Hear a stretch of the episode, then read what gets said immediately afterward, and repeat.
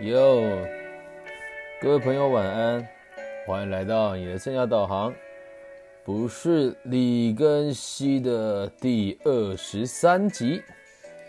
那我们这次呢，要延续这次上一次的这个节目专题——独家企业读后感的第二章重点节录。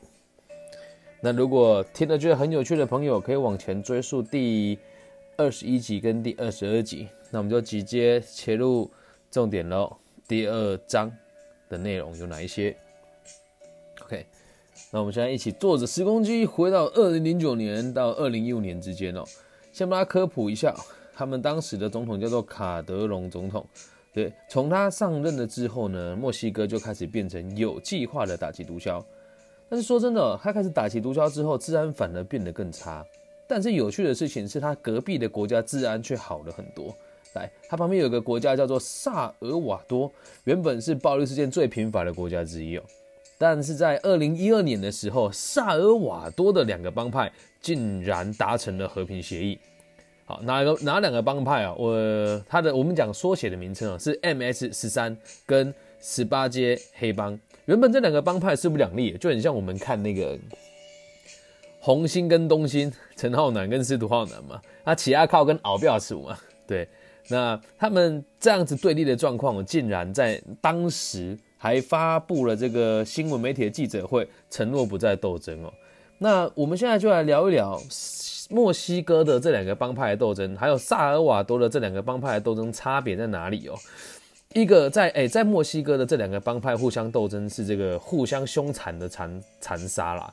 那在萨尔瓦多这两个这两个帮派呢，后来竟然走向了和平发展，到底是为了什么呢？那这里面其实牵扯到就是一个呃资源分配跟所谓的这个基本的经济学，我们用能够了解的方式来分享给大家听哦，也可以以利大家去思考，是不是每一种生意都是值得共利的？是不是每一种生意都必须得做到相爱相杀哦？好，那我们就继续下去喽。我们现在看一看了，墨西哥有一个城市哦，叫做华雷斯城。位于这个位于这个美墨的交界，它一年哦，大概会有四百起的谋杀案。最凶狠的时候在二零一一年哦，每个月都有三百具因为谋杀而死亡的尸体，每个月三百具，够惊人吧？但最有趣的事情是，华雷斯这个城市哦，本身不种植毒品，也不供应毒品。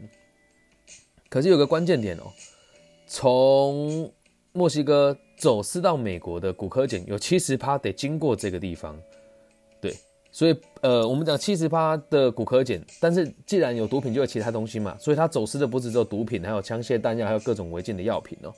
那跟大家讲一个我们可能一般人比较不知道的常识哦，美国跟墨西哥的边界长达三千两百公里，但是只有四十七个边境管制站，那大关卡呢，大概只有六到七个。所以呢，在这个整个沿线当中，有几个城市的立场跟状况会跟华雷斯城差不多。那美国与墨西哥墨呃，在墨西哥境内哦，美墨交界的这六个州，好是非常的混乱的，因为都有大量的走私嘛。所以在在这六个州的犯罪率比他在其在墨西哥里面其他国家犯罪率还要来得高很多。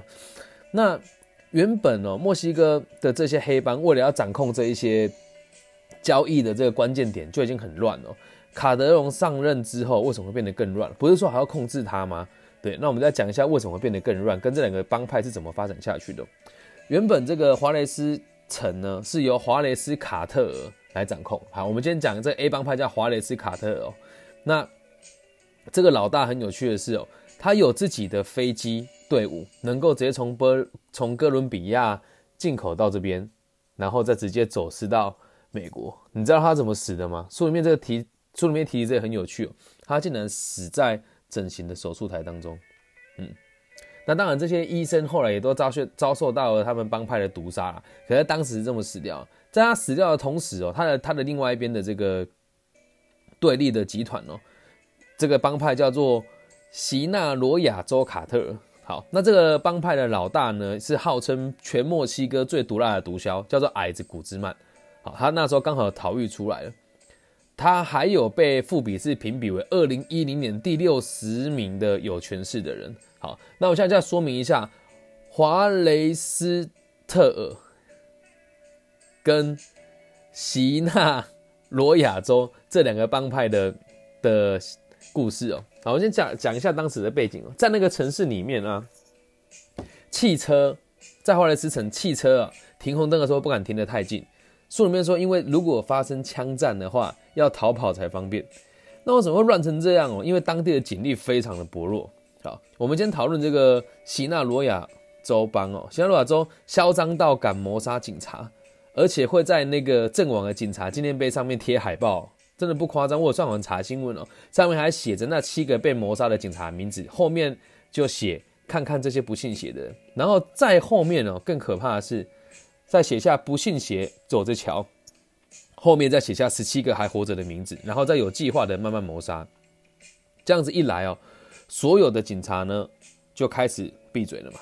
那杀警察哦，不是因为他们逮捕自己哦，不是因为他们阻挠他的财财物，而是因为他们被其他的帮派受贿。我们讲在当地两这两个帮派是最大的，但是还是有很多小帮派嘛。那简单的说，他们检查分地方的跟中央的，有时候收买的帮派对对对立，还会甚至发生枪战。比如说，我中央的是 A 帮派买通的，那地方的是 B 帮派买通的，他们两个在路上，这两个警队还会互相发生枪战。那这个演变到最后有多有趣，你知道吗？它会变成是像选举一样，会在路上拉布条抹黑其他帮派的领导人，这有趣了吧？跟我们台湾一样，放某个人的照片，然后写一些诽谤的事情哦。然后以及这些不被自己收买的这个政府官员，就会做一些当地的看板来诋毁他们。那矮子古兹曼刚刚讲这些东西是矮子古兹曼所领导的这个席纳罗亚州啊帮他们所做的事情。所以因为他们很凶狠，所以在这个竞争里面占了上风哦。那最离谱的事情呢，矮子古兹曼当时哦还拿枪逼退休的司法副部长的弟弟录下口供哦，然后传到 YouTube，不要怀疑这是 YouTube。那内容是指是叫他去指称他这个退休的司法部长的哥哥手下的多名官员都是这个对方帮派，也就是这个华雷斯卡特尔的成员。然后看完之后，民众就更不相信当局啦，所以不相信当局之后，反而大家就会推崇这矮子古兹曼来掌权。于是他掌权了之后，城市才开始趋于安稳。那就有趣了。当这个城市，当我们现在讨论这个这个城市安定下来了之后，下一个城市就开始动荡。为什么？因为你控制在隘口，冲了这个进出点之后，大家知道哦，这个老大出现了，他够狠，所以我们不敢来碰这个地方。华雷斯城现在由矮子古兹曼掌控，所以我们不敢来这个地方造次。所以新兴帮派就去下一个城市继续作乱，这样能够理解吗？好，那为我们先讨论这个个案，他们两边是用最。糟糕的方式互相竞争，然后互相谋杀，才能够找还甚至是写黑函，互相攻击，还要这个买当地的广告去投放说那个谁很糟糕。那我们现在聊一聊萨尔瓦多这个国家的那边的两个帮派 MS 十三跟十八届黑帮他们的竞争状况。诶，作者去拜访这十八届老大的时候，很神奇的是他是关在监狱里面，但是他却穿着流行的。白 T，然后踩着 Reebok 的鞋子，书里面是这么写的。然后他的头，他的脖子上有一个很中二的刺青，写一百 percent 的十八，就是百分之百的十八阶人的意思啊。那跟大家科普一下，在二零零九年的时候，萨尔瓦多是全球全球谋杀率最高的国家，平均每十万人就七十一个人被杀害，换算下来。男人有十分之一都是被谋杀掉，这够可怕了吧？还好我不在那个国家长大。那这个帮派，哎，我们现在讨论这个这个十八十八街，我们讲十八街黑帮的老大叫老林，他才二十五岁，二十五岁当帮派老大，看起来好像很屌，但实际上是因为很容易被干掉，因为很容易被干掉，所以头头才二十五岁，你活不过三十岁嘛。那在这边呢，再再跟大家介绍一下，我们现在了解的十八街黑，哎，这个。十八街的黑帮头头，现在来了解一下他敌对帮派 MS 十三哦。他的头目名字很长，我们叫老卡就好，关在另外一个监狱哦。嗯，那他的状况也是这样，在监狱里面，可是他还是一样掌控这个黑帮。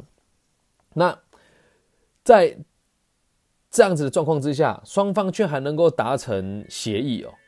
为什么？因为他们知道一直互相竞争，只是成本一直提高啊，还不如我们两个一起独占市场。而且这很有趣哦。独什么叫独占市场啊？哎，用个简单的方式说明给你听哦。你今天开车上高速公路，谁赚你的钱？徐旭东嘛。那你今天如果在台中或者在台湾开咖啡厅，你的大部分的原料跟谁拿？开源嘛。那如果你在台湾使用网络通讯的话，虽然说会有远传呐、台湾之星呐、台湾大哥大等等，但全部也都是中华电信一人独大，所有人都是跟中华电信租借这个网络的嘛，所以这个就叫做独占市场。那为什么这两个差距会这么大？也也来跟大家讨论一下，书里面是这么分析的。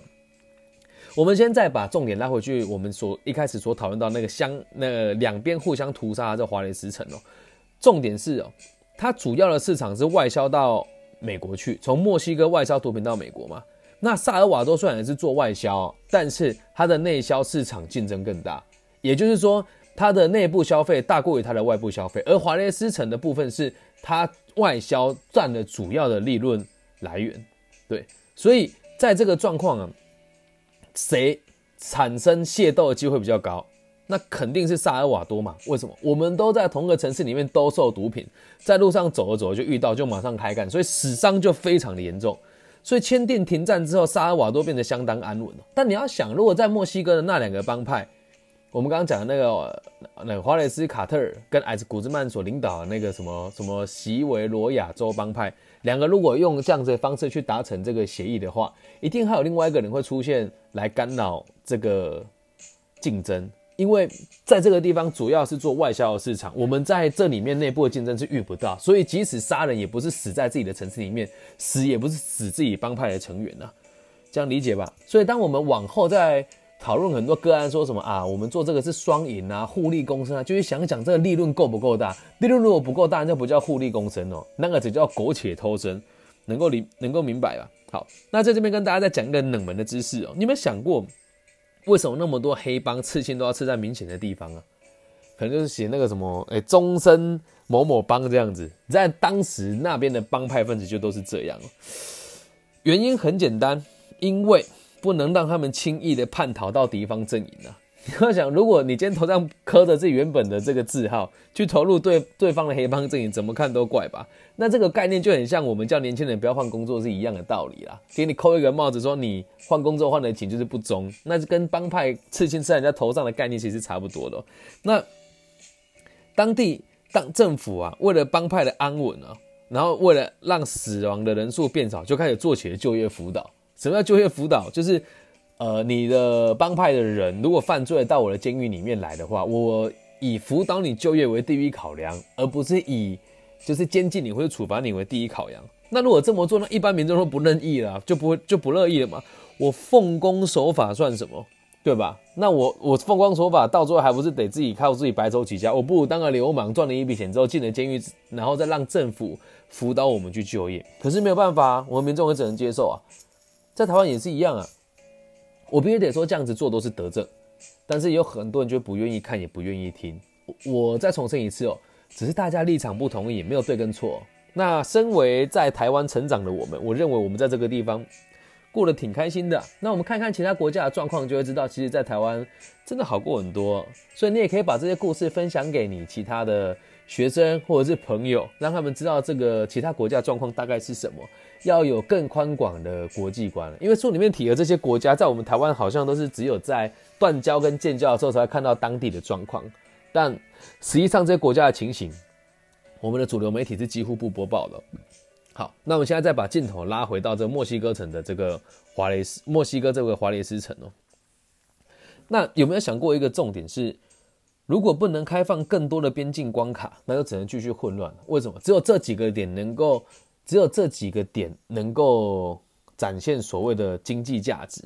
如果不开放，大家就一一一直会在这五六个城市里面不停的作怪，不停的互相攻击，一直到有人能够称霸为主啊。那关键点是什么？没有办法好好的分配，因为这个市场利润太高了，所以无法好好分配嘛。那你说反观萨尔瓦多，内销市场跟外销比起来，肯定小太多太多了。所以记得，利益越大，纠纷也就越多。那这边跟大家分享，跟谢老师他过去做的投资也是这样，所有的他的投资的冲突都是来自于赚了很多钱，而不是来自于赚了一点点钱。人呢，本性就是贪婪的，小至开意大利面店餐厅，大至毒品市场的分配都是一样的。那最后有想跟大家分享一下，如果你是总统，你会怎么做？老实讲哦，如果你是总统，你会怎么做？说真的，就算我们在墨西哥开放更多走私的这个通道，也不会影响到美国原本的毒品市场，因为会吃的人就是会吃，不会吃的人就是不会吃。你再怎么卖，到最后终端的时候，还是会有当地的警力可以去维持啊。可是如果你这么做，大家就会说你是鼓励大家犯罪，对吧？很两难吧？那以上呢，就是这一集的内容。这本书独家七页的第二章的重点摘要。如果有兴趣的朋友，也可以帮我分享这个节目给更多不同的人。那也希望大家到跟谢老师的这两个粉丝专业来留言，跟说一说你们听完这个节目的心得是什么，以便我们再做后续的节目的调整。那就这样喽，祝大家新年愉快，拜。